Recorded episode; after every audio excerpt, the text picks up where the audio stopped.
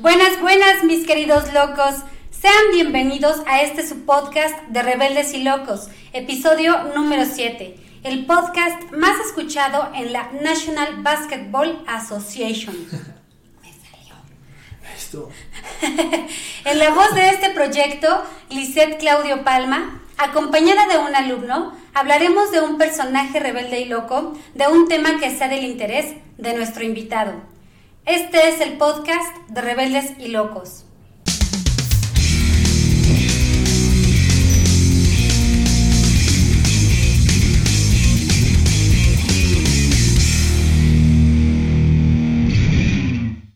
No, pues bravo, ¿no? Estamos arrancando, ¿no? Muchísimas gracias eh, por la invitación a este programa. Y me siento bastante feliz de estar aquí contigo. Vamos a platicar ¡Eh! de varias cosillas interesantes de este personaje que definitivamente es rebelde y loco. Definitivamente. Y bueno, este es el sello del programa, entonces. Bien, pues, bien, mejor. bien. Les quiero presentar. Él es Diego García García. Échele porras porque desde que supieron sus compañeros que iba a venir aquí al, al- al programa, al- al episodio de el siguiente personaje, este, pues me empezaron a decir sus compañeros, ¡ay, qué padre, Diego! Él tiene... Reventaron, reventaron. Reventaron. No, muchas gracias. Subimos los followers, Sí, todo. Toda la clase así de, no, me iba a Que por cierto... Mentira, mentira. Los compañeros de Diego que fueron mis alumnos, no sean malitos, inscríbanse, suscríbanse a las redes sociales de Rebeldes y Locos, todos están cordialmente invitados a participar acá, Claro entonces sí. pues, adelante. Les voy a presentar a Diego.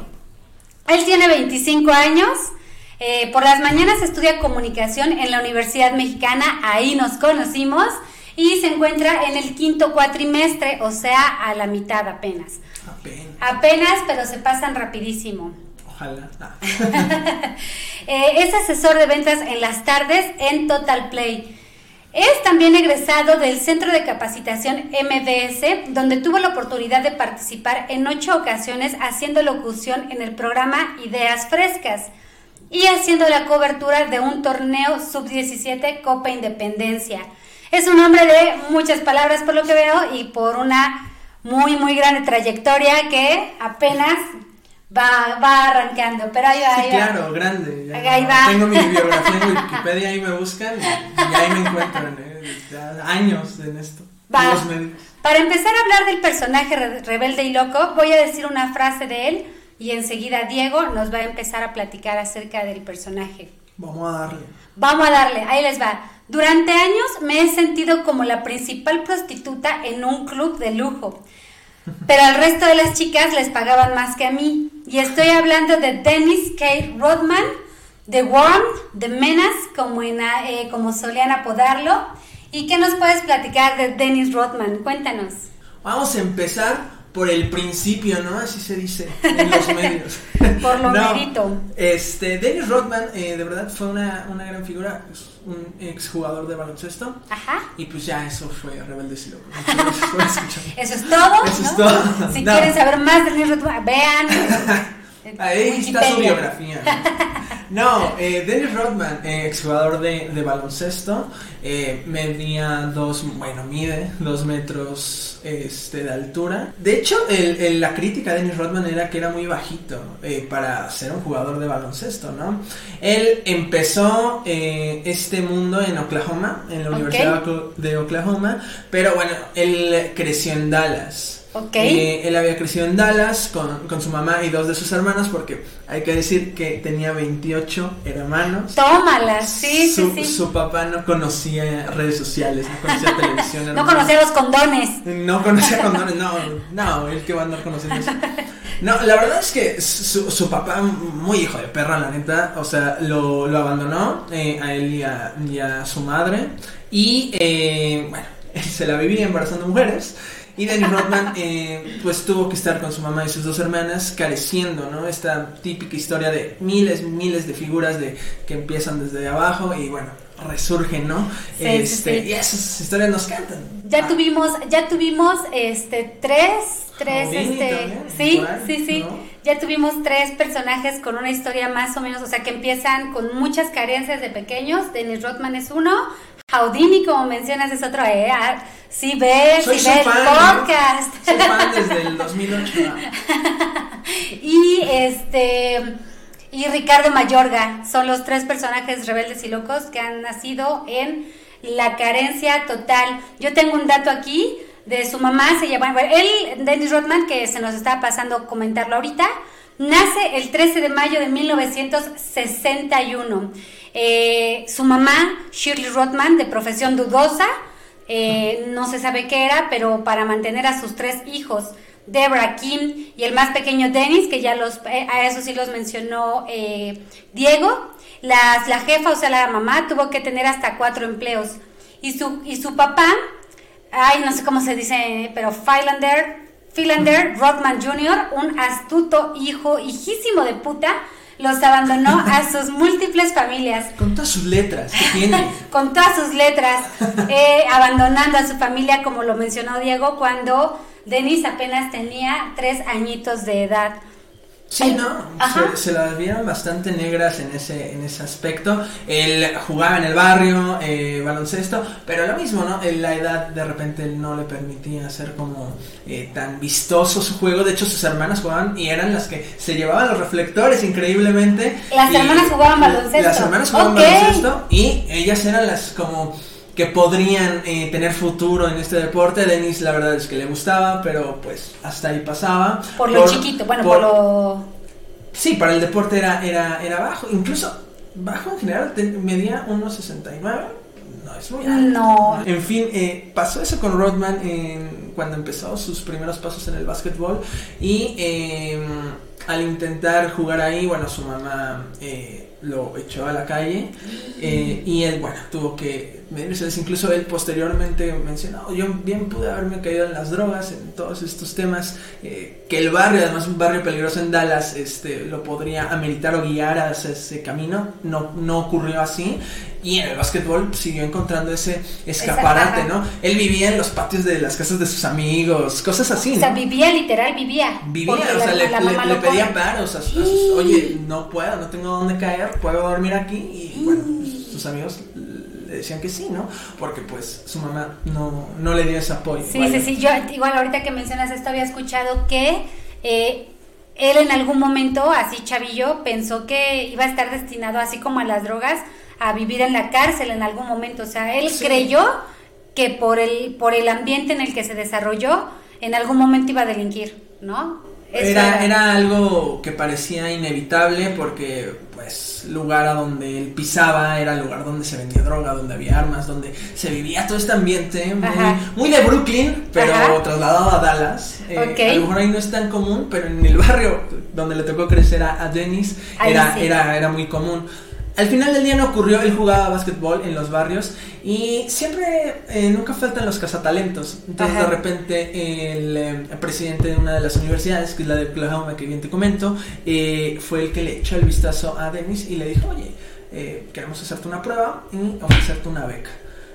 No lo dudó dos veces, era matar dos pájaros de un tiro, continuar unos estudios que no tenía y seguir jugando y jugar de una manera. Además, en esa universidad de Oklahoma eh, no querían ingenieros, querían deportistas. Querían que, que la, que la universidad se destacara por tener deportistas de excelente calidad. Y vieron en Dennis Rodman una oportunidad, ¿no? Y, y Dennis Rodman lo tomó, su mamá lo, lo volvió a admitir a, a casa ya que vio que era un buen muchacho. Ajá. Y, este, y ahí es donde eh, tuvo sus primeros pasos en el baloncesto y bueno, era de los jugadores más destacados. Desde ahí, eh, Universidad era de los mejores defensas en esa temporada con Oklahoma y en el draft eh, de... eh, no quiero mentir, pero este fue por ahí de los de 1983-84. Ok. Eh, fue drafteado en segunda ronda. No fue de primera ronda, fue drafteado en la segunda ronda por los Pistons de Detroit. Si no me recuerdo, creo que en 1986 fue. De- de- por debe, ahí, ser, ¿no? debe ser por ahí, porque eh, su primer título fue en el 89, Ok. 88-89, entonces 86-87 debió haber sido fichado por los Pistons. Va al club de los Pistons donde eh, de alguna manera llega y como jugador de barrio, ¿no? O sea, de repente puedes llegar y, sentirte la estrella, la figura del, maldito partido o la, la, figura del maldito equipo, porque así creciste, ¿no? Y tú no me vas a decir a mí qué hacer, ¿no? Y, así es como de repente Rodman eh, se sentía cuando llegó a los Pistons. Ok, ok, aparte tengo entendido que por ejemplo en la secundaria lo batearon también muchas veces de los equipos de baloncesto por la estatura, o sea, traer como ese trauma de no puedes, no puedes, no puedes y de repente llegar hasta hasta los Pistons ya. Pero sabes qué, eh, algo ocurrió algo como milagroso eh, antes de pasar ya a, la NBA, a, su desenvolvimiento en los Pistons. Eh, en universidad, casi milagrosamente, en un año, ¿cuántos centímetros crees que creció? Promedio, no sé, dos, tres, cinco centímetros. O sea, eso, eso pensaría cualquiera, ¿no? Ajá. Algo milagroso, espectacular, 30 centímetros. ¿Qué? En un solo año. Oh. En un solo año dio ese estirón a los 17 años. Ok, ok. Y, fue cuando, bueno, evidentemente ya se veía como un jugador de baloncesto, características. Incluso eh, hay un poquito de discriminación, ¿no? De, repente un coach de baloncesto, si no eres alto, pues te va a tener menos fe o menos esperanzas de que puedas realizar el, el, juego, ¿no? Y cuando, cuando Dennis hizo ese estirón repito, casi milagroso, bueno, fue cuando empezaron a llegar las oportunidades, en Oklahoma no las desaprovechó y bueno, llegó a, a los Pistons, donde, como te comento, llega con una arrogancia. Y los Pistons no era un equipo malo, ¿no? No, no lo era, pero no resaltaba para nada. A pesar de que tenía a Isaiah Thomas, un jugadorazo de, de, los Pistons en ese, en ese momento, y precisamente les quiso aterrizar un poquito a, a, Lo bajó de la nube. Algo así, ¿por qué? Porque Isaiah de alguna manera ya sabía cómo jugaban los Pistons y cómo quería que jugaran, ¿no? Y que llegue el, el muchacho nuevo a, a, querer poner sus reglas, es aquí todos trabajamos parejo, jalamos por un mismo lado y el mismo lado es conseguir un título y que se hable de, de los Pistons de Detroit, ¿no? Rodman no podrá hacer lo que quieras, pero no era terco, era un, hombre que escuchaba, ¿no? Y escuchaba de, alguien como Isaiah, ¿no? Sin embargo, y de esto vamos a profundizar mucho más en todo el podcast, Dennis Rodman, si algo lo que le guste sobresalir, él no puede salir desapercibido en ninguna circunstancia. Entonces, por mucho que le hiciera caso a Isaiah, de alguna manera tenía que, que tener este sentido de, ¿sabes qué? Yo voy a yo voy a eh, hacerte caso, pero de alguna manera también quiero hacer escuchar mi sentir y mi manera de jugar, ¿no? Los Pistons eh, se volvieron los bad boys de la, NBA. Eh, los chicos malos, ¿por qué? Porque Dennis Rodman de alguna manera influyó en que su estilo de juego cambiara, que su estilo de juego no fuera respetuoso de alguna manera. Es decir, que, nos teman. ¿Y, ¿Y cómo vamos a conseguir eso? La, la, NBA, para contextualizar un poco a los que no están muy familiarizados con el, con el básquetbol, eh, de alguna manera es. Si en el fútbol se quejan de que apenas se lo tocó y está haciendo onda, es madrísimo, exactamente. En la NBA, o sea, en determinado momento eso pudo haber sido una falta. ¿En serio? De verdad, las reglas de repente pueden ser un, tanto confusas, de que si pisas en, en línea, de que no, y, y, los roces, los contactos, cualquier cosa puede ser falta, ¿no? Y que llegue Danny Rodman a, decir, vamos a, contra todos y, vamos, cuando hay una falta, están los tiros libres, que ya verán el, el, alumno supera, el alumno supera al maestro. Oigan, ahí, yo. Ahí nos echamos unos tiros que. Es una marranota, así, me dice, haz esto y yo empujándolo para. ¿Qué, puerca? ¿Qué eras, puerca? Eras Bad Boy, Bad, Girl. Eras, Era Bad Girl. Eras Bad Girl de las Pistons. Rodman implementó este estilo de vamos a jugar eh, duro eh, a pesar de que regalemos eh, estos puntos, estos tiros libres. ¿Por qué? Porque ejemplificando, por ejemplo, pasándolo un poquito al fútbol, el, equipo del Atalanta el año pasado era un, equipo que subía mucho y, dejaba su defensa descubierta. Entonces le metían dos, pero si le metían dos, ellos tenían que ir por tres. Ellos tenían que saber que siempre iban a estar uno adelante y esa era su manera de juego. Así es como empezaron a jugar los, los Pistons de Detroit ok, yo te voy a regalar tiros libres, pero siempre tengo que estar en mi ofensiva arriba de ti, como lo obtenían a través de Isaiah Thomas, como obtenían la defensiva a través de Dennis Rodman, que desde ahí ya se veía que era un reboteador como nunca, y ya lo habías mencionado en la entrada, ¿no? Eh, le apodaron The Worm, el gusano, ¿por qué? Porque él, o sea, hemos escuchado muchas veces el échale ganas. Ok. Creo que lo que hacía Dennis Rodman es un claro ejemplo de, de, el echarle ganas. Él no dejaba un balón perdido nunca. Entonces él se iba y iba por todos los balones de una manera desenfrenada y de una manera que tienes que ir sí o sí por ellos. Entonces se arrastraba y le valía tirarse y rescatar cualquier balón sobre la línea y por eso, por escurridizo, por porque se tiraba el piso, fue The Worm y fue, fue el gusano y ese era el estilo de Rodman. Eh, eh, ya mostraba talento defensivo impresionante. Yo me atrevo a decir que es el mejor defensa de toda la historia de NBA. Eh, por este, este tipo de situaciones, perdón. Lo hacía de tal manera que parecía fácil. Y, ah, y, de una manera que, que, le valía, o sea, el qué dirán, el, el, si arriesgo la integridad de mi compañero o si arriesgo la mía, yo voy por todo balón. Bien, bien, bien. Y eso es lo que hacía Rodman. Entonces tenían a Isaiah en la ofensiva y Dennis en la defensiva y eran eh, los que de alguna manera llevaban a, flote el barco de los Pistons de Detroit. Y bueno, de esa manera los Bad Boys de eh, Detroit, en este catálogo que los pusieron, eh, hacen o llevan a estos Pistons, estos Pistons que no se hablaba mucho, no eran mediáticos ni mucho menos, a una final de NBA o finales de NBA. Las, los lleva a, cargo de Isaiah Thomas, eh, ah. a pesar de que Dennis ya era un jugador importante, eh, Isaiah seguía siendo la justo, cara del Justo te iba, te iba a preguntar eso, sí. ¿Quién fue como el, el responsable de llevarlos? Fue todo el equipo, definitivamente. Creo que, eh, sobre todo en básquetbol, es, es, muy en conjunto. Es muy, si no funciona uno, de repente el otro no va a poder. Que así deberían ser todos los equipos. Que así deberían ser todos los equipos. Eso es de cualquier deporte. De cualquier deporte, incluso de cualquier situación. De trabajo, todo. Eres maestra, sabes que también este, de repente en equipos de trabajo hay que tener una ah, concordancia, ¿no? sí, sí, así debería ser, pero no siempre es así. ¿no? siempre, y la mayoría de las veces no es así. el caso es que aquí lograron esa conectividad a base de, de un estilo muy físico, muy agresivo y con eso lograron llegar a las finales de la NBA contra unos Chicago Bulls que ya venían siendo mediáticos, con un Michael Jordan que si bien no era, o sea, no era lo que después fue Jordan, pero ya era el mejor jugador de la NBA, digo, ya había sido MVP de la liga. Ya había sido MVP del juego de las estrellas, había ganado las canastas y había sido el mejor defensa. O sea, Jordan en, sus inicios o cuando empezó a ser figura era muy buen defensa también, Jordan. Entonces también teníamos a Dennis Rodman, que venía siendo un joven con promesas de defensa, con el mejor defensa que en ese momento era Michael Jordan y el mejor ofensivo que era Michael Jordan. En fin, el mejor jugador que era Michael, Jordan.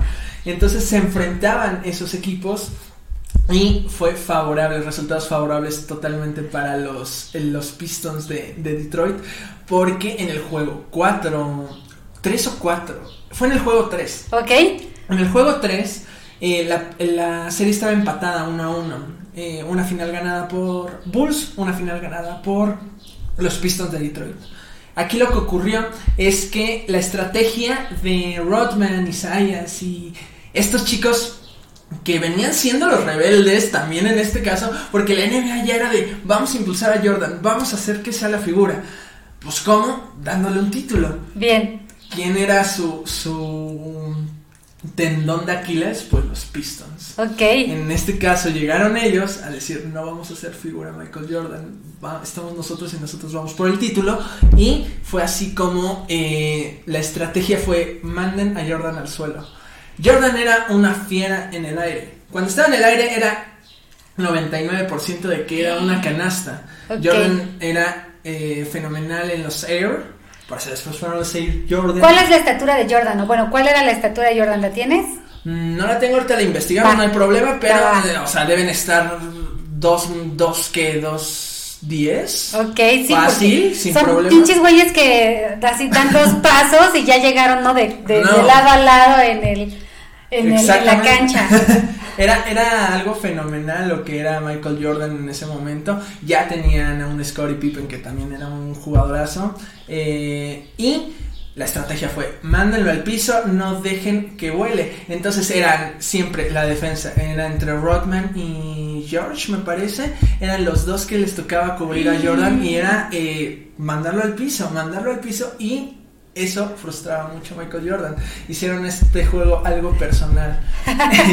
y lo, lograron, ¿no? Al final de los, de los partidos logró la serie eh, ganada los, los Pistons que no tenían presupuestado eh, que ellos ganaran, ¿no? A base de Isaiah Thomas, a base de, este joven Dennis Rodman, lograron ese, ese título ganándole a los Chicago Bulls que todos pensaban que ya era el momento de que Michael Jordan, después de haber hecho el cuarto, fuera un quinto con el tema del título. No sucedió así, eso le pegó en el orgullo a Jordan como no tienes idea, pero a Dennis Rodman lo puso en una posición privilegiada, era un campeón, después consiguió un segundo título, consiguió en total dos títulos de NBA con los eh, Pistons de Detroit y es así como empezaba la carrera de un, de un defensa muy prometedor con unos bad boys muy agresivos en este caso.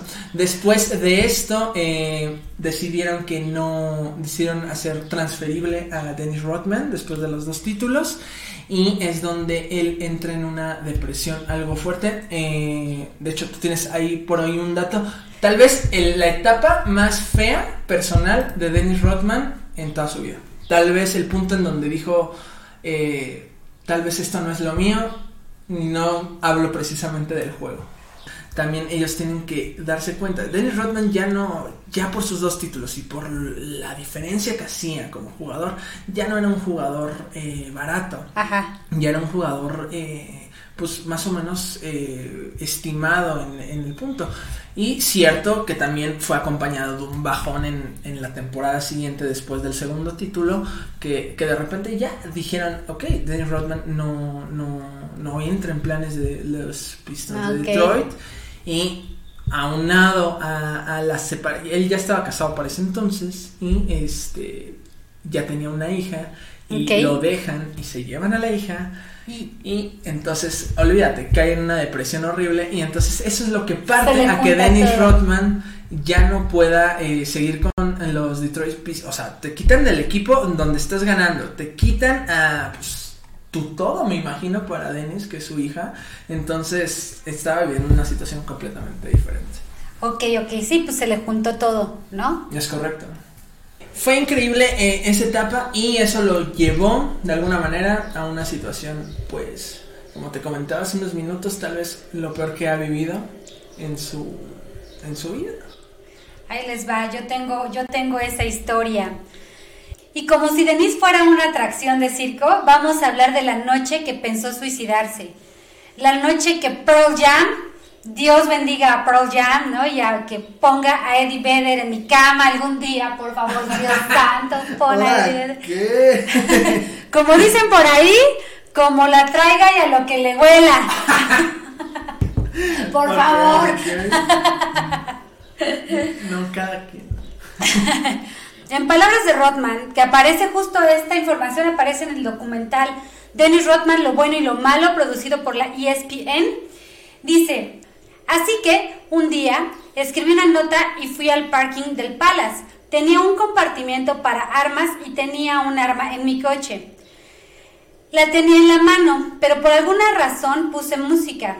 La puse y empecé a escuchar algunas canciones mientras debatía conmigo mismo.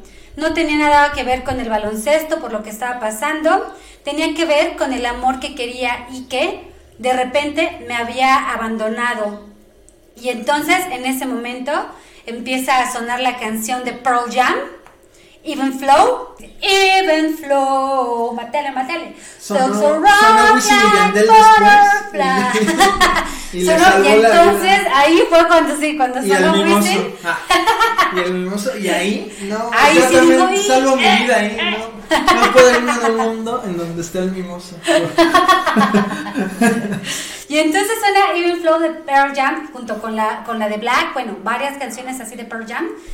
Este, entonces tenía su arma en las rodillas y, em, y, eh, continuó con palabras de él. Y lo siguiente, que sé que, espérenme, porque me distrae el de las tortillas. Tortillas. Entonces empieza a sonar Even Flow y Black de Pearl Jam. Dios bendiga Pearl Jam, persínate, por favor. Pearl Jam. este, entonces, regreso a las palabras de Rodman. Tenía el arma en mis rodillas y lo siguiente que sé es que me quedé, que me quedé dormido, ya empieza a hacer efecto el mezcal, que me quedé dormido escuchando Pearl Jam. Cuando desperté, la policía y todo el mundo estaba allí. No sabían, yo no sabía qué sucedía, había olvidado por completo que tenía un rifle en las manos, eh, me sacaron del coche, eso es más o menos lo que pasó. Entonces, este, a lo mejor tú traes un dato que nos pueda complementar esto, pero a grandes rasgos, esto es lo que pasa, esto es lo que él eh, describe en, su, en, este documental y por ahí hay un libro también acerca de él que ahorita vamos a hablar. Eh, de hecho, su autobiografía. Eh, y una manera muy peculiar de presentarla, pero eso. Ah, eso, es ahora vamos, vamos para allá.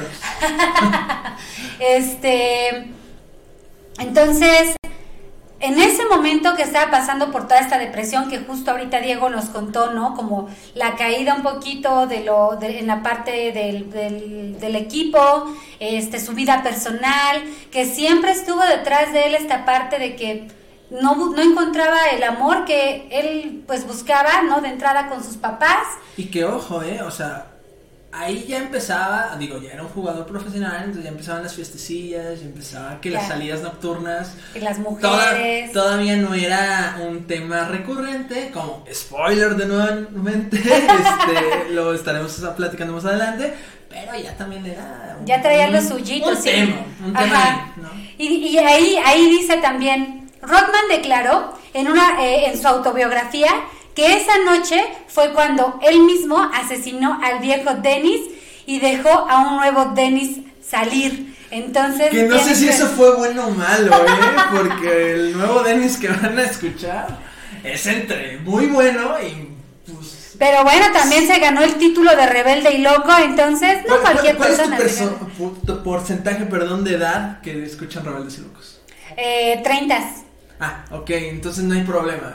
Nada les va a espantar aquí si es menor de edad, este, nada, nada. Los de 30 ya es válido que lo sí, hagan. Y si no lo hicieron antes, pues ¿qué les pasa? Y si no lo hicieron, corran a hacer todas las locuras que pues hizo Dennis Total, ¿no? Aparte los, los treintones nos sentimos bien chavos rucos todavía, creemos que estamos jóvenes, entonces... Yo a mis 25 ya me siento así, ¿no? Imagínate. Es mi no, los 30 son los nuevos 20, no le hagan caso, es la mejor edad, es la mejor época de la vida, se los juro, los me 30. López, por esa, por esa acotación, ¿no? no, oye, volviendo a lo de, lo de Dennis, sí, terrible, eh, tú relataste. Dennis Digo, eso ya fue más, más adelante, pero de alguna manera Dennis tenía reflectores las 24-7, ¿no? Sí, sí, sí. Cuando estaba en los Pistons eh, no era tan así, pero al, ser un, jugador ya relevante, pues alguna cámara. Cuando empezó a ganar títulos, a lo mejor fue cuando ¡pum! ¿no? Exactamente. Y, de alguna manera, el que reportó esto no, no fue un, no fue la prensa, no fue un aficionado, no fue alguien cercano a su familia, fue un ex compañero de los Pistons que dijo, oye, ya no me contesta las llamadas, ya no sé nada de él, este, pues me está preocupando. Decidió marcar al 911. Oye, Dennis Rodman. Dennis Rodman, ¿qué? No era todavía lo que vamos a platicar, pero, ya, era un jugador profesional, campeón dos veces de la NBA, no aparece. Y, y fue cuando vieron eso que, eh, bueno, mencionaste el hotel, pero eh, si no sabían, estaba también a nada del viejo estadio de los Pistons, curiosamente. No sé si lo planeó, no sé si era su idea, porque al final del día nada que ver el, el estadio viejo con, con Dennis Rodman, pero no sé, digo, es muy curioso que haya estado también el viejo estadio de los Pistons cerca de tal vez este pues su epicentro de muerte. Afortunadamente se quedó dormido eh, a raíz de la canción de Pro Jam. Entonces, eh, tal vez estaba aburrida. no, no es cierto. Pero Jam Rules. No, no me corran de En este momento termina la transmisión. Gracias. Nos vemos, me voy a un programa no, ¿sabes qué? Te voy a hacer como Homero Simpson cuando Pucci ¿no? Voy a cortar aquí así, congelar la imagen, te voy a sacar de la escena, ¿no? Y voy a continuar yo Ah, sola. la- las muestras de edición. ¿no? Y si te sale, me enseñas. Está prohibido hablar mal de Pearl Jam en este espacio. No, ¿cómo vamos a hablar mal de Pearl Jam? De alguna manera. Le salvó la vida. o- obviamente sin intención, pero le salvó la vida. Incluso, no sé si sabías, después Dennis Rodman salía en los conciertos de Pearl Jam. Sí, sí, sí, sí, sí. Salía en los conciertos porque de alguna manera, o sea, sí les agradeció porque él siente que, que sí le salvaron la vida. Y es que sí, y es que fue así, ¿no? O sea, de alguna manera esa, esa canción, eh, obviamente fue mame lo de hace un momento, este, no, no, no es que la aburriera, ¿no? Pero lo relajó de una manera que dijo, güey, estoy haciendo una estupidez, mejor me duermo. Y, y al final del día no, no terminó pasando absolutamente nada, afortunadamente, y Dennis Rodman siguió con su carrera Bien, bien, ilustre. bien. Cuando sientan que su vida no tiene No vale nada. no vale nada, ¿no? Y no va hacia ningún lado, pónganse las rolitas de Pearl Jam y van a ver Deja cómo Ah, sube. no, Black, Hoy, hoy a Black las es mi 8, si favorita, no- aunque esté como la más, este, la, la trillada es la chida. Me gusta el remix con Sebastián Yatra. Otra vez congelamos la imagen, sale Diego, ¿no? Me fui a otro planeta. Estúpido, no sabes de música. Pongan los comentarios aquí. que le llueva a Que Diego. me etiquetar. Bueno, pero que me sigan. O sea, si me van a mentar la madre, o sea, que me lleven seguidores. Haters, haters, necesita Diego haters. Hate- Haters, pero con el, con el, con el seguido y la manita arriba. Obvio. Pues bueno, ya hablamos un poco de- del paso de, de Rodman en los Pistons, hablamos de, de lo que le ocurrió, ¿no? En este paso, pues, de una lucha interna contra él y que afortunadamente lo pudo librar. Después de esto llega a los Spurs de San Antonio, al equipo de las espuelas, y con un plazo sumamente breve en, en las espuelas de San Antonio, pero al final del día eh, un paso en donde representa el nuevo Dennis Rodman, tú ya lo habías cantado anteriormente, es el nuevo Dennis Rodman, no sabemos si esto sea bueno, no sabemos si esto sea malo, pero era, era un, un Pero nuevo Dennis. el nuevo. Y, y así como, como las morras básicas, cortando ciclos, cortándose el cabello, cosas así. Pero Rodman lo hizo pintándoselo, ¿no? Pintándoselo de rubio. Y empezaba estas extravagancias y lo que ya empezaba a caracterizar un poco a Dennis Rodman en el equipo de San Antonio. La verdad es que con San Antonio no pasó absolutamente nada, una actuación muy discreta porque también en ese, en ese momento San Antonio no andaba muy fuerte, que digamos. Entonces es cuando Dennis Rodman empieza a querer sobresalir. Digo, si no estoy sobresaliendo en la cancha, vamos a empezar a que la gente hable de mí. Me pinto el cabello, ya es más fiestero, ya va más pares, ya en, en ESPN, en NBC, en Fox News, empieza a salir lo que es Dennis Rodman en la vida nocturna. Y ahí es donde conoce a la reina del pop, Madonna. Like a virgin. ¡Uh! Y, y- y eso, y eso es lo que era Madonna, ¿no? Una superestrella. Y Dennis Rodman, que, que él empezaba este mundo de, de Hollywood y este mundo de la farándula, siendo una estrella de la NBA. Eh, conoce a Madonna. Madonna, de hecho, es la que le ayuda a, a salir un poco adelante de esta situación que venía trasladando a través de su problema mm, que tenía mental ante el suicidio anteriormente. Este, y lo que hace Dennis Rodman es básicamente, bueno, se hicieron novios, un noviazgo súper fugaz con, con Madonna, pero al final del día su Le dio sus tonas. Ni modo que no. Ah, Ni modo que no.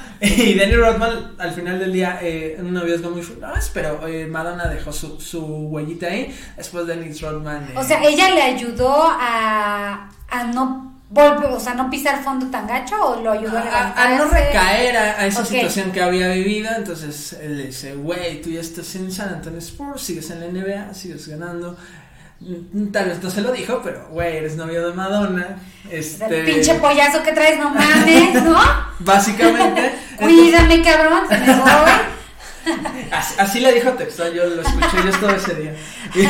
este, y básicamente es lo que, lo que menciona y Danny Rodman, eh, de alguna manera, bueno, no, no recae ni nada por el estilo, afortunadamente, y es donde eh, puede salir adelante en esta situación. Ok, ok, se levanta. Se levanta como ave fénix Danny Rodman. Eso, un, un, ave fénix este, extravagante, y pintado de rubio sobre todo.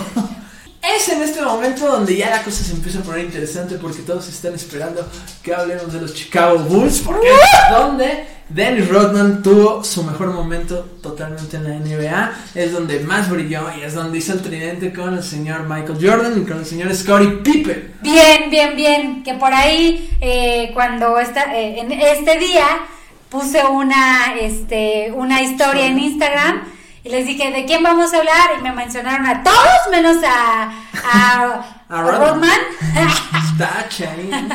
Oye, ¿y, y, sus, y sus compañeros eh, de eh, el equipo eh, lo toma bien o les da como celitos? A ver. Dennis Rodman para este punto ya era alguien catalogado como el, el rebelde, el problemático, el que, está, el que está en temas de fiesta.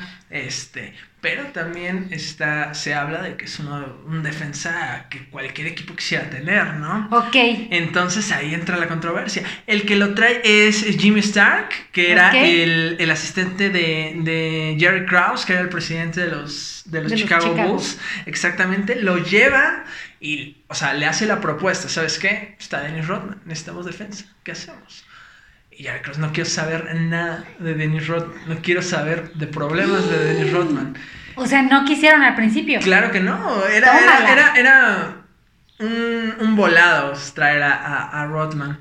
Al final del, caso, Jimmy convence a, a Kraus eh, y llevan a Dennis Rodman. Bien. Y lo llevan a presentar con el entrenador de los Chicago Bulls, Phil Jackson, el maestro Phil Jackson, que ha sido campeón con los Chicago Bulls, campeón con el equipo de Los Angeles Lakers, un maestro en el deporte de la NBA, del básquetbol, y lo llevan a presentar y es muy curiosa la presentación con, con Phil Jackson, porque Phil Jackson va a la casa de Jerry Krause a, a, ver a su nuevo jugador con toda la incógnita que este puede suceder, y el señor Rodman con sombrerito, con saco, lentes, súper eh, tatuado, ya con piercings. toda, la, toda la cara, ¿no? Como Exactamente. Se la llenó. Eh, el, rostro, o sea, con tatuajes no, pero ya tenía piercing, ah, que, los aretes, que el labio, que la nariz, entonces ya está súper producido ahí Dennis Rodman. Está tirado en el sofá, viendo la televisión, y llega Phil Jackson y dice, hola, levántate y salúdame. Y Dennis Rodman dice, desde el sillón, ¿qué tal? Así todo insolente. Exactamente, Phil Jackson obviamente lo tomó como de, ¿qué le pasa? Y Rodman eh, llega a los Chicago Bulls. Por supuesto, Phil Jackson tiene que consultarlo con figuras como Michael Jordan y Scottie Pippen. Viene el señor... Eh, o sea, sí necesitaba la aprobación de por, por, lo menos de Michael Jordan y Pippen para mm, no es que no es que necesiten una aprobación sabes sino al ser jugadores tan influyentes en el equipo es de les aviso que viene él al ah, equipo. cómo vamos a jugar con él cómo lo vamos a adaptar obviamente tenía que pasar ese tipo de situaciones con alguien como Michael Jordan, ¿no? Es como lo vamos a adaptar, es alguien tan problemático, pero a la vez es alguien tan bueno. Al final del día, Dennis Rodman fue una pieza clave para que le ganaran ese título a los Chicago Bulls en ese entonces. Entonces es donde, donde entraba el cuestionamiento con, con, Jordan y con Pippen. Entra eh, Rodman y la verdad es que hacen el tridente de la historia. No ha habido un tridente mejor, me atrevo a decirlo, en la NBA, como lo ha sido Michael Jordan, Scottie Pippen y Dennis Rodman. Uh. Ha sido el tridente mejor de la NBA. Michael Jordan siendo un todoterreno, tanto defensivo como ofensivamente, además siendo el capitán, siendo el que le mete el coraje y el que siempre es competitivo, Scottie Pippen siendo el más calmado, pero siendo la mente del equipo, el que la mano derecha de Jordan es el que ponía los pases y Dennis Rodman era la parte física, la parte agresiva, la parte que voy a ir por cualquier balón y me voy a arriesgar por este maldito equipo y por el respeto a los equipos, ¿no? Y Dennis Rodman a pesar de todas las críticas de qué va a pasar con él, al final del día se terminó acoplando y siendo un gran tridente y, siendo líder reboteador. Digo, ya me estoy adelantando un poquito, pero en las tres temporadas que estuvo con los Chicago Bulls, que fueron las tres temporadas donde fueron campeones, eh, fue el líder reboteador. O sea, ya igual, eh, spoiler alert, en eh, el alumno super al maestro y también hicimos unos rebotes y este, Dennis Rodman era el número uno en rebotes en toda la vida. Entonces, jugadorazo en ese aspecto, pero sin embargo también ya venía la temporada más loca de Dennis Rodman en, en cuanto a... En su vida personal. Pues sí, o sea, extra cancha era, era lo que era Dennis Rodman, fíjate. Me voy a apoyar un poco de la tecnología, señores, porque aquí tengo algunos, algunos datos. Porque de entrada, eh, además de los tres eh, títulos que, que, consigue con los Chicago Bulls, es en la etapa donde ya se hace actor el señor. venga, venga. Oye, pero estas etapas de actor, eh, no sé, no sé, ¿fueron de alguna manera por rebeldía o porque él eran invitaciones que Rodman no, iba, no iba a negar porque le gusta estar en los reflectores. Y ya estaba en ese ambiente de fiestas y conociendo a tanta celebridad que dijo, claro que voy a hacer una película. Obvio. Y no es como un actor que hoy en día vemos a muchísimos famosos, ¿no? Que nada que ver con la actuación y, tienen una escena en una que otra película, ¿no? Pero Dennis Rodman era protagonista venga, de películas. Venga, me y, la, y la película como que más resaltó, o sea, él era películas de acción. Ese era su, rubro. Y hay una película, no recuerdo el nombre, por ahí lo podemos checar, pero este con Jean-Claude Van Damme y Mickey Rook fue la que más sonó. fue como de, ah, el estreno de Dennis Rodman como actor con, con Jean-Claude Van Damme y, Mickey Rook fue lo que más saltó en ese, en ese momento. Por supuesto, el tema de, eh, los piercings, de los looks, de toda esta faramaya que traía Dennis Rodman eh, trayéndola desde los Pistons, aunque con un menor, digamos, eh, una menor cantidad de, ellos, pero al final del día, hoy en día en los Bulls, bueno, es donde se deja ir y se deja llevar por todo este, este rubro, ¿no? Eh, siguen las fiestas, siguen los antros y aquí es donde también se pone curioso.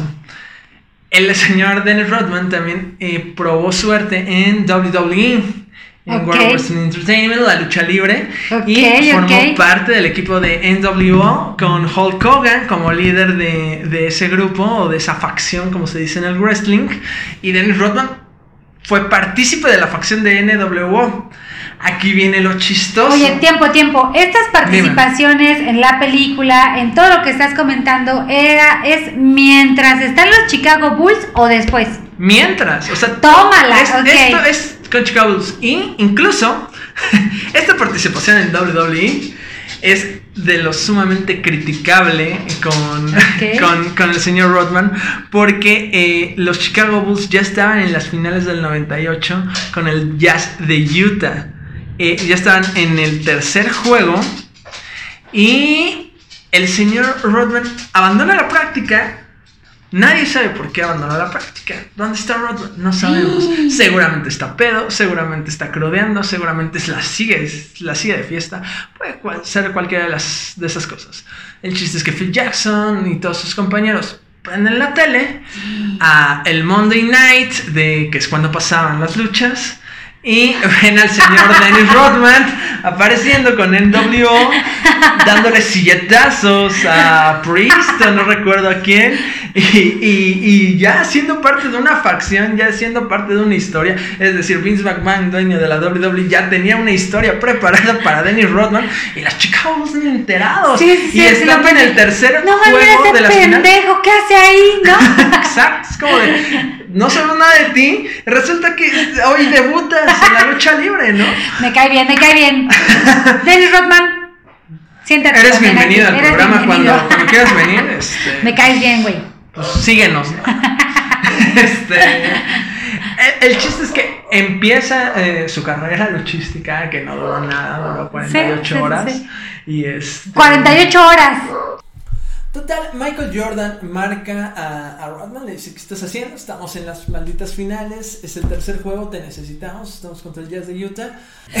el caso es que eh, Rodman eh, regresa a, a, las finales, obviamente, eh, se aplica, ganan el campeonato contra el Jazz de Utah y este al final del día Michael Jordan y Dennis Rodman siempre tuvieron ese trato de respeto pero Dennis Rodman no puede dejar de ser Dennis Rodman. Incluso temporadas antes eh, había sido una etapa difícil en los Bulls porque de repente Jordan sentía que estaba dando el máximo, pero, pero los partidos no salían como él quería. Dennis Rodman era siempre este jugador físico que no le importaba eh, las faltas, no le importaba eh, la integridad del, del contrario. Entonces, una vez se hizo expulsar por una completa estupidez donde la regó se fue y eh, al final Jordan termina enojado y nada, todo normal en sus vestidores. Jordan toca su puerta y a palabras de Jordan, Dennis Rodman nunca va a la puerta de Jordan, nunca le toca, nunca va con él, o sea, todo bien con él, pero no es que vaya y le diga, oye, vamos a hacer esto. Va, toca la puerta, no le dice perdón, no le dice lo siento, no le dice la regué, le dice, ¿Tendrás un habano que te sobre? De plano, ok. Jordan se lo da. Y Jordan entendió que esa era la manera de disculparse de Dennis Rodman. Nunca va a su cuarto, nunca lo busca. Y sabe que en ese momento la regó en un momento pues tenso en el equipo, en la temporada. Y simplemente Dennis va, le toca, le pide un habano y se va. Eso fue como decir, güey, la cagué, lo siento. Ok. Necesito tu perdón y pensemos en el partido siguiente. Entonces, Dennis Rodman y, Jordan siempre han tenido este, esta situación de respeto, por más extravagante que sea Dennis Rodman. Al final del día, Rodman eh, alguna vez le pidió vacaciones a Phil Jackson. Oye, no estoy dando el 100, no me siento bien, necesito vacaciones delante de Jordan y delante de los demás. De todos. Exactamente. Phil Jackson voltea a ver a Jordan y le dice, no sé si se las merezca.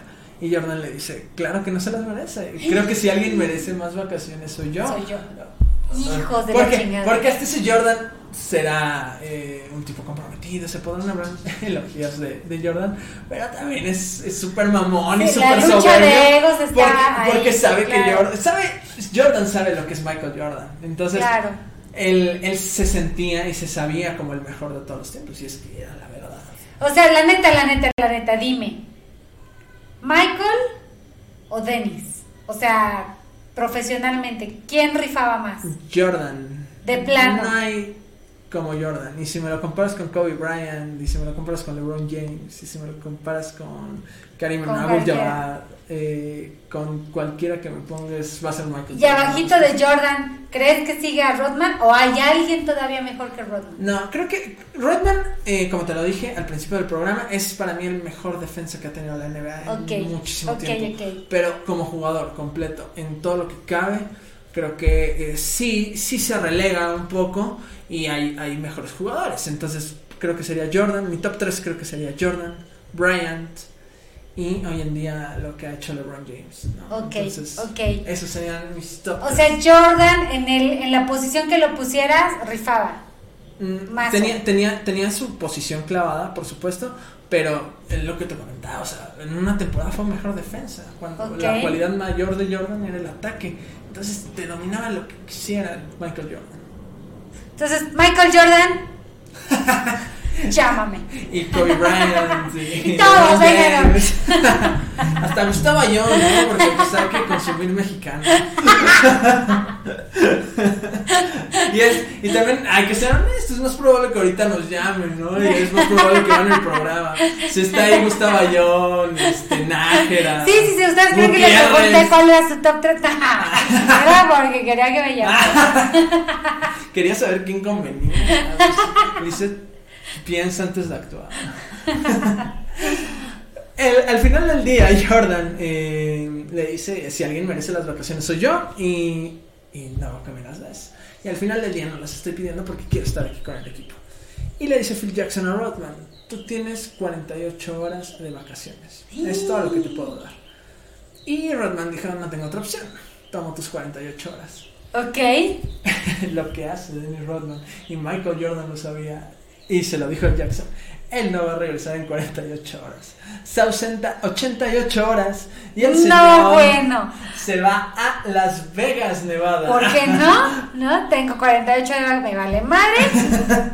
Aquí algo cerquita. Tengo 48 y me extiendo 88 porque soy señor Rodman.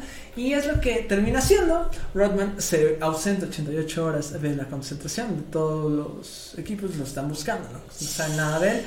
Y es donde empieza esta relación. Esto obviamente, quiero aclarar, fue antes de lo que mencionamos con el tema de, de WWE y todo este tema. Esto fue un poquito antes. Este, ah, vaya, vaya. Ah, faltaba menos. Faltaba menos. es buen tipo. Ah, sí, sí, sí. Conoce a Carmen Electra, la que sería su futura esposa. Seguramente van a decir Carmen Electra y ya ahorita en este momento tienes más seguidores porque creen que va a venir y sí, sí va a venir. ¿Y qué pasa Carmen Electra? ¿Cómo no chido? Pásale, pásale. Ah, viene con densa.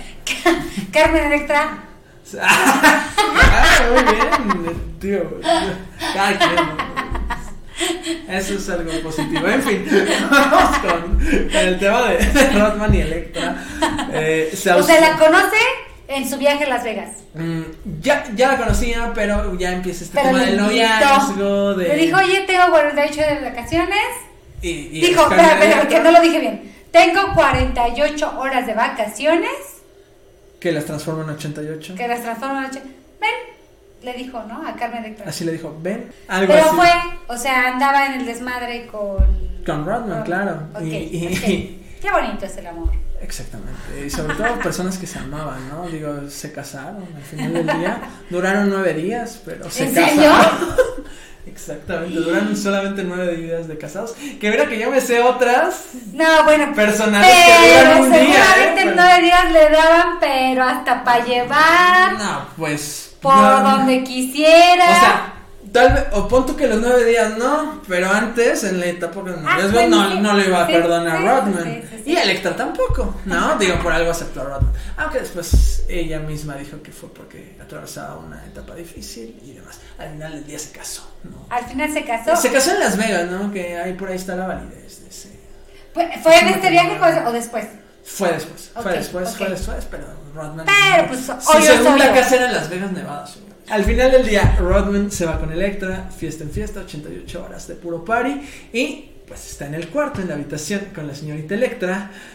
Jordan, Jackson y todos saben dónde ya está el señor Pippen y ya es hora de que, de que Rodman ya regrese a los entrenamientos y se empiece a concentrar en la temporada de la NBA. Entonces el señor Michael Jordan toca la puerta del hotel. No, bueno. Carmen Electra se ve desnuda, se tapa con lo que puede, abre la puerta y se lleva arrastrando al señor Rodman y al entrenamiento. Esto sí está como de Patty Chapoy.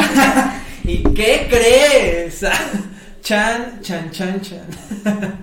se lleva, se lleva a Danny Rodman y eh, bueno, se presenta a Rodman y lo único que puede decirle Jordan es por ah, Phil Jackson le dice este bueno, necesito también que tu, ¿Qué le dijo qué le dijo Michael Jordan? Oye, ¿vas a seguir usando a Carmen Electra? ¿Me la presta? El, señor Jordan ya estaba casado. Pero al final del día dije, bueno, ya, se, me acabaron mis vacaciones. de Electra Exactamente, fue así como, se me, me, quitaron mis vacaciones, ya ni modo, pues ya, pues a chambear. Mis, vacaciones de 88 horas. Me dieron 48, las transformé en 88, las quería transformar en dos meses, pero no se pudo. este, ya llega a los entrenamientos, Jackson le dice que no necesita concentrado para el partido, necesita concentrado para la temporada. Y Jordan lo único que se le ocurre decir es, agradece que su cuerpo físico está en este momento en fin, Rodman ya se pone a entrenar, le mete duro al gimnasio eh, y no quería decepcionar ni a Jordan, ni a Jackson, ni a toda la afición de los Wolves. Y bueno, empiezan la temporada, es otra temporada donde también salieron campeones. Y este, al final, Rodman te digo, podrá ser extravagante, podrá ser lo que tú quieras, pero era un hombre muy comprometido con el equipo, le daba mucho respeto a su entrenador y a sus compañeros. Y al final del día se veía en la cancha, se veía en la cancha. Porque además, esto creo que no lo comentamos, debemos haberlo comentado desde antes, pero él era un jugador muy meticuloso en cuanto a las jugadas. Él era de que, o sea, con todo esto que acabamos de decir, tú te esperas, termina el partido y el señor se va a Las Vegas o el señor se va al antro más cercano de la ciudad donde estén jugando, ¿no? Al final del día el señor Rodman lo que hacía después de los partidos era analizar el siguiente, el siguiente equipo al que les tocaba enfrentar y analizar a cada jugador, porque cada jugada era diferente. Los rebotes es gano desde arriba y entonces no sé en cuántos tiempos pueda ganar. Entonces, si Magic Johnson normalmente, no sé, saltaba con la derecha, pero le pegaba de cierta manera, entonces Rodman ya sabía o analizaba que el bote entonces podría, si, si Magic le pega, entonces va a caer de este lado o va a caer de este lado. Entonces yo tengo que hacer esto, esto y en dos tiempos me la quedo. Entonces todo eso lo analizaba. Al final del día Rodman era un hombre dedicado que, que, que sí le metía a, a ese estudio y por eso era tan buen reboteador. O sea, calculaba cada momento en el que podría hacer una jugada. Y eso es lo que el plus que daba Dennis Rodman al equipo. Y ese es el plus que daba Dennis Rodman para poder construir un equipo sobre este Chicago Bulls. Total, total. Entonces, eh, esa fue eh, su paso, tal vez más grande por los Chicago Bulls. Él mencionaba eh, obviamente estos Chicago Bulls eran Michael Jordan, era la figura mediática. Sin él estos Chicago Bulls no, no habrían ganado nada. Y después de los Chicago Bulls de Michael Jordan no han ganado nada. Y mira que yo soy hincha de los Chicago Bulls y, y a mí no me tocó esa temporada, pero fui fanático de, de, ese, de ese gran team. ¿Cuáles son los otros tres equipos? Porque dices que vistió cinco camisetas. Chicago, Pistons, Su paso con los Spurs, que era entre esos dos. Ok, ajá, poquitito tiempo. Exactamente. Ahorita vamos a hablar un poquito de los Lakers. Ok. Pasó a los Lakers y después pasó a jugar con eh, el equipo de Dallas. Y ahí es donde se retira. Curiosamente, donde creció, ¿no? Ok, ok. Entonces, y también un dato curioso es que, o sea, el señor Rodman jugó al lado de Jordan jugó al lado de Kobe Bryant y jugó al lado del Magic Johnson. bien. Jugó con los mejores, al lado de los mejores, ¿no? Que con, que con Lakers eh, el Magic ya iba de salida y el Kobe venía de inicio. Bueno, pero al final del día jugó con ellos, ¿no? Algo, algo les debió haber enseñado o, o él algo debió haber aprendido, por ejemplo, del Magic. Entonces, este, pues, está curioso, ¿no? Y con Jordan, obviamente, pues, hicieron historia. Pasa a Los Ángeles Lakers. Eh, donde ya había terminado esta época dorada de los Chicago Bulls de los 90, pasa a Los Ángeles Lakers, un equipo también sumamente popular, si no es que tal vez el más popular de la NBA. Y este ahí es donde se mete ya más de lleno a la farándula. Básicamente la NBA o el básquetbol ya era un hobby. Eh, trabaja en eso, pero yo me concentro más en hacer películas, en hacer reality shows, tenía ese reality show en MTV, tenía la entrevista por allá, entonces ya estaba concentrada en cosas completamente diferentes a la NBA y de repente con, Los Ángeles Lakers, pues ok, me presento y no pasa nada. Y, y, la verdad es que los Lakers pasaban por una crisis también, como la que vivió en los 2000 después de Kobe Bryant, después del título con Kobe, un Kobe ya consolidado. Y bueno, termina siendo un chiste su paso con Los Ángeles Lakers y se retira con los Dallas. ¿Cuánto tiempo dices que estuvo con los Lakers? Una temporada. Nada más una, ok. Una temporada pasa con, con, Dallas y eh, ahí es su, su retiro del, del, señor Dennis Rodman, donde igualmente ya era un, un jugador ya en su pleno eh, desenlace final y simplemente se va de, de Dallas, se va de la NBA no pasa absolutamente nada en los últimos años con Dennis Rodman. Los, sus mejores años se los entregó a los Chicago Bulls, a pesar de que también le entregó pues, tal vez las, las mejores fiestas, ¿no? Ok, oye, oye, hay, hay una anécdota que me gustaría que la platicaras. Sí. Y si no ponemos stop, pero me gustaría que, que nos platicaras eh, eh, cuando se vistió de, de novia cuando se vistió de novia, eh, ya habíamos spoileado hace, hace ratito, mencionabas que había sacado su autobiografía. Ok, ajá. Entonces, saca su autobiografía y la saca de una manera muy peculiar, que fue vestida de novia. A ver, pero platícanos, platícanos cómo fue, en dónde pasó. Cuenta el chisme completo. Presenta conferencia de prensa voy a sacar mi autobiografía, eh, aquí voy a decir todo lo que soy y todo lo que he dado en mi carrera, aquí ya un Dennis Rodman obviamente retirado, y lo que hace o lo que se le ocurre es vestirse de novia. ¿Por qué eh, hace esto? Bueno, simplemente porque es como te mencionaba, se declara bisexual. Ok, ok. Entonces se viste de novia porque ese día se casó consigo mismo. No, bueno, primero se, se, mata y luego se casa. Se casa, Dennis Rodman es marido de Dennis Rodman. No, bueno. Entonces eh, se viste de novia y ahí es donde hace eh, la presentación de su autobiografía, que es donde, vaya, menciona muchas, más bien todas las cosas que hemos mencionado, mm, además de otras, ¿no? Eh, Dennis Rodman simplemente tiene anécdotas, hasta por los oídos las saca, entonces... Eh, no tenía ningún problema en sacar una autobiografía y qué mejor hacerlo de la manera de Dennis Rodman. Siempre la dejo a la chata porque todos los episodios lo digo, la chata es la reina de esta casa. Cállate, cabrona. Es la estrella del programa. Es la estrella del programa. Es que está diciendo, Nel, la están cagando. No salió de novia, salió de vampiro. Y aparte le encanta que le hagan ahí mimos. Va a salir, va a salir. Ahí está en, el programa, en el podcast, la chata. Pero va, esta autobiografía de la que nos está platicando Diego se titula Bad as I Wanna Be ¿no? Y fue justo en el momento en el que él sale de novia porque asegura Diego que... Sí, yo fui. Sí, él, él fue y él estuvo ahí, que se casa con él mismo. porque no? Ya se mató, ya se reconcilió, ya se tiró a Carmen Electra nueve días, ya se casó, ya fue novio de nueve días, se fue novio de Madonna. Y tuvo otra esposa, ¿no? Entre, entre Carmen donde Tuvo, donde tuvo... Antes de Madonna. O sea, antes de Madonna ya sabemos, luego fue Madonna, luego Electra. Electra y, después se casó y tuvo dos hijas, me parece, donde, bueno, ya posteriormente hubo una violencia intrafamiliar, donde le causó cierto dinerillo ahí, porque pues, el señor Rodman está, está loco. Está loco, o sea, le pegaba a la doña. Es correcto.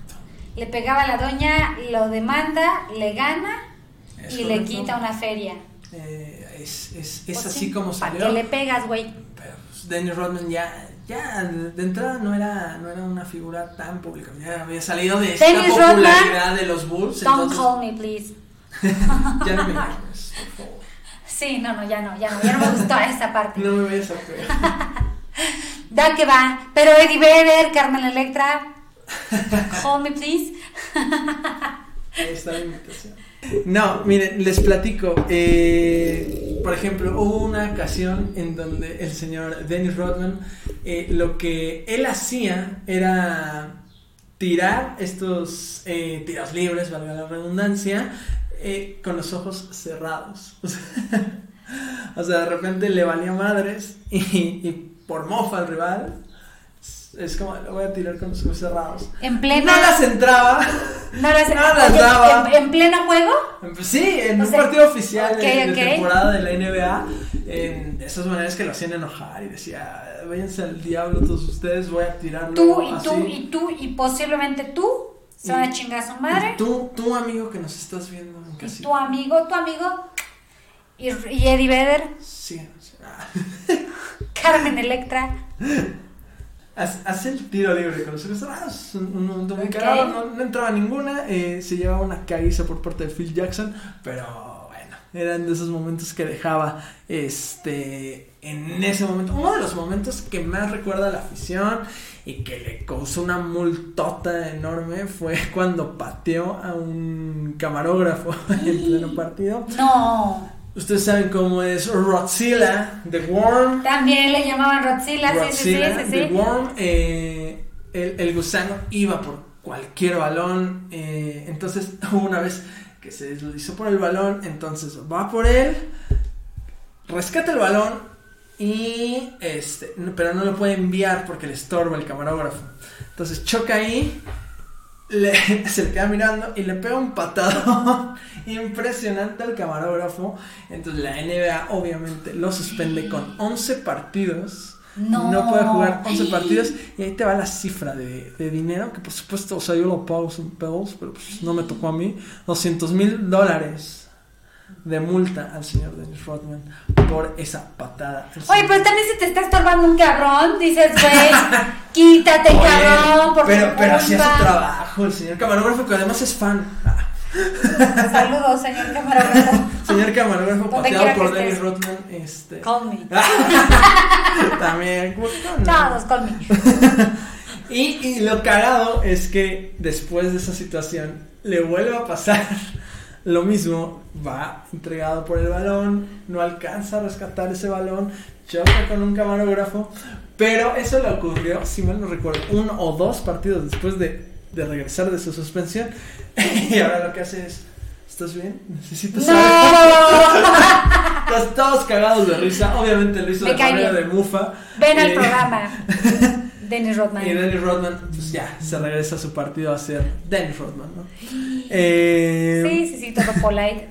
Compañero, ahora, el señor Karl Malone era un jugadorazo también de NBA y esos piques que tenía con, con Karl Malone, Dennis Rodman eran, eran buenos. Creo que otro. Del, del mismo, de, de, de, qué equipo era? No, era, era de un diferente equipo. Si mal no recuerdo, cuando tenía el pique más grande, no sé si fue Miami Heat. Ok. Hay que, hay que checar también ese dato antes de que se acabe el programa. Ah, ya, ustedes búsquenlo. No, búsquenlo. Ah, tienen internet, dime que no, si no, ¿cómo están viendo esto?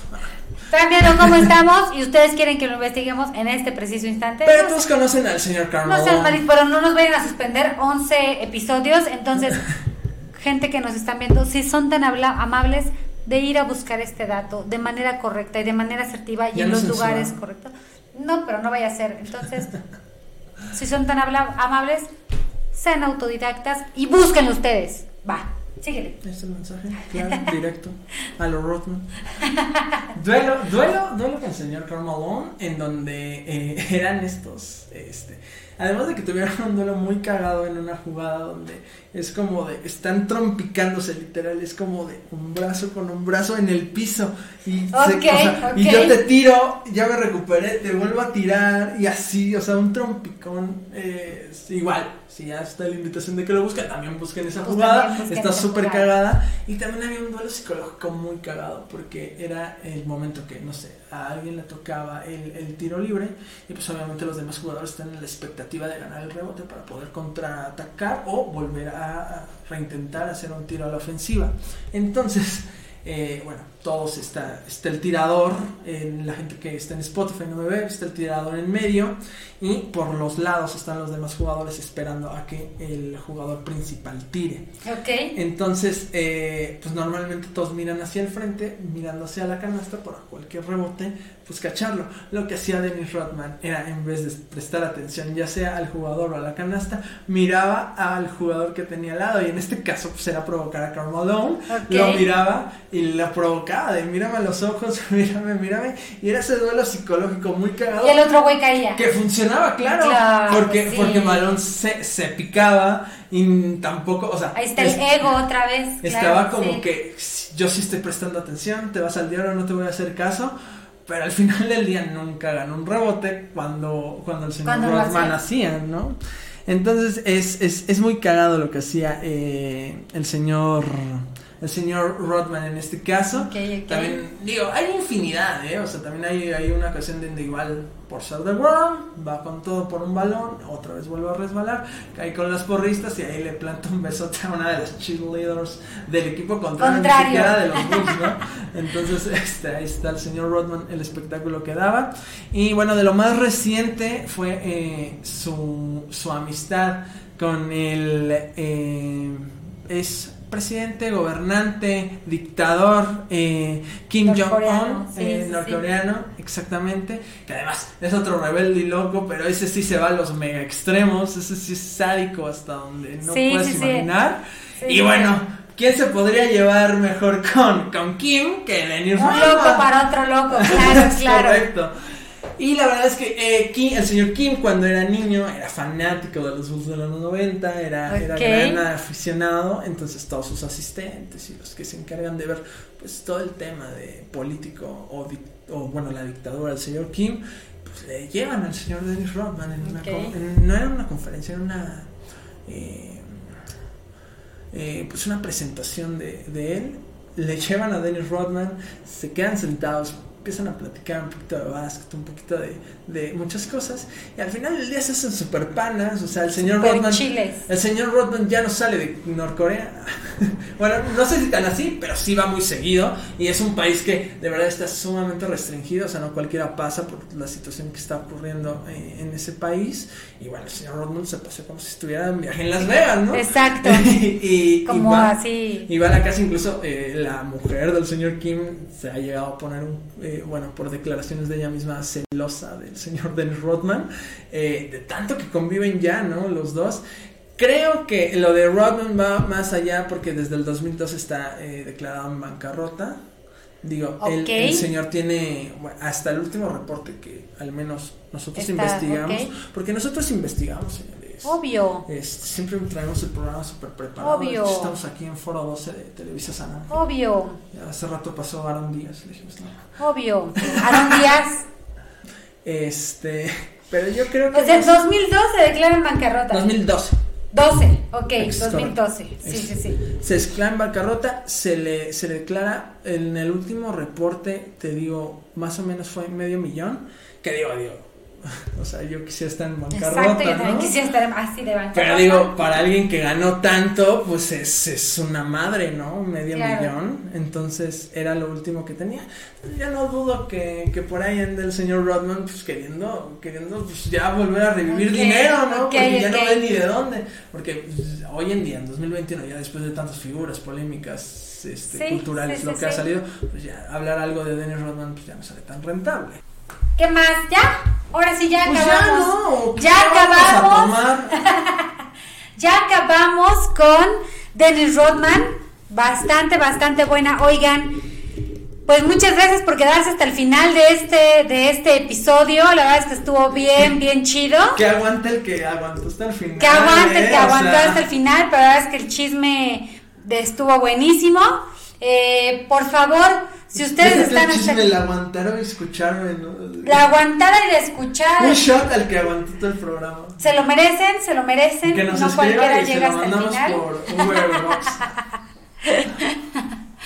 no cualquiera se lo, se lo, se lo gana. Entonces, muchas gracias por haber, este, por haber escuchado. Mi queridísimo Diego García García. Así es, do- doble G.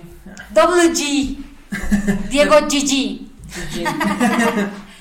Oye Diego, si la gente quisiera este seguirte en redes sociales para lo que sea, igual pues les gustó el compañero, creen que es bastante inteligente en la forma en la que dice las cosas, les llama la atención, algo que algo seguramente bueno van a encontrar en Diego en este Porque, capítulo. porque en esas tres que mencionaste no, pero algo Pero te va. algo, algo de. Le crece bien la barba, ¿no? Tiene una chingona playera nada más, ¿no? Ah, ok. ¿En ¿Dónde la encontraste, carnal? El gorrito está chingón, algo, algo que les guste Algo, de, de Diego, ¿en dónde te pueden encontrar? Pues mira, eh, ando en Instagram como DWG14, ahí me pueden seguir en Insta. DWG14. En, en Facebook estoy como Diego Gracia García, eh, porque me equivoqué básicamente, nunca lo corregí. Entonces, básicamente esas son las eh, dos redes sociales que estoy utilizando. Este, pues ahí, si, si me quieren seguir, Ahí si me quieren agregar, pues ahí. No Ahí tengo está. ningún problema. Ahí está, ahí está, ya saben, si están buscando un conductor, locutor bastante chingón en lo que hace y en lo que sabe, ahí está Diego. Y en redes sociales, eh, eh, podcast de Rebeldes y Locos, igual en Instagram, arroba de Rebeldes y, Ro- de Rebeldes y... ¡Oh, ya! Rebeldes y rocos, así nos encuentran. De Rebeldes y Rocos, no. De Rebeldes y Locos, ahí se, así lo van a encontrar. Puta madre, me estoy trabe y trabe, otra vez. Y a la Miss la encuentran en, igual en redes sociales, como arroba en Instagram, arroba de Rebeldes y Locos. Y el Instagram personal es arroba IG de línea curva. Eh, pues es realmente lo único que utilizo. Facebook, este, eh, línea curva Liz Claudio, si no me acuerdo, al revés. Eh, Claudio, línea curva, no. Línea curva Liz Claudio, igual en YouTube. Y si ustedes llegaron hasta acá, hasta el final, por favor, no sean malitos, vayan a la sección del alumno supera al maestro donde mi ¿O no? queridísimo, o no, pero no, seguramente en el deporte cualquiera supera a la Miss, pero en donde mi queridísimo Diego me enseña a hacer algo que tiene que ver con el personaje rebelde y loco del día de hoy. Eh, y no es andar precisamente con Madonna ni tirarse a Carmen Electra, que la Miss ya quisiera. Este. Y tampoco no te hubiese podido enseñar eso. Entonces. Pero no. bueno, algo, algo, algo del tema si me va a enseñar. Vayan, vayan a la sección, ¿cómo lo encuentran? Igual, eh, podcast de Rebeldes y Locos, el alumno supera al maestro. Este, Diego García me enseña algo que tenga que ver con Que ya este, estuvimos Dennis spoileando, Rodman. ¿eh? Ya estuvimos, Ya estuvimos spoileando spoileando por ahí bastante, Sí, sí, neta, sí bastante. escucharon. ahí estuvimos diciendo un poquito de lo que trata, ¿no? De lo que trata, la verdad es que está muy padre. Este, tuvimos que correr a unos güeyes de las canchas para poder hacer lo que Porque nos querían asaltar. Y le dijimos, no, ahorita no tengo ganas. Y dijeron, ah, bueno. Sí, no, vamos. no, no, somos, somos podcasters, no manches, Sí, ¿no? somos podcasters. Pero ahí está, ahí está. Próximamente el TikTok de, de Rebeldes y Locos. No me metas en camisa de once varas porque no sé si eso vaya a Ah, salir. Ahí, ahí pídanselo, ahí pídanselo, eh, lo sepan. Pero síganos, síganos, por lo que más quieran, síganos en redes sociales. Este, somos buenas personas. A eh, veces. a veces. No vendo, pero como me divierto, nos vemos en el segundo. Ah, no, en el segundo no. En el siguiente episodio. Bye. Chao. Los quiero, bye.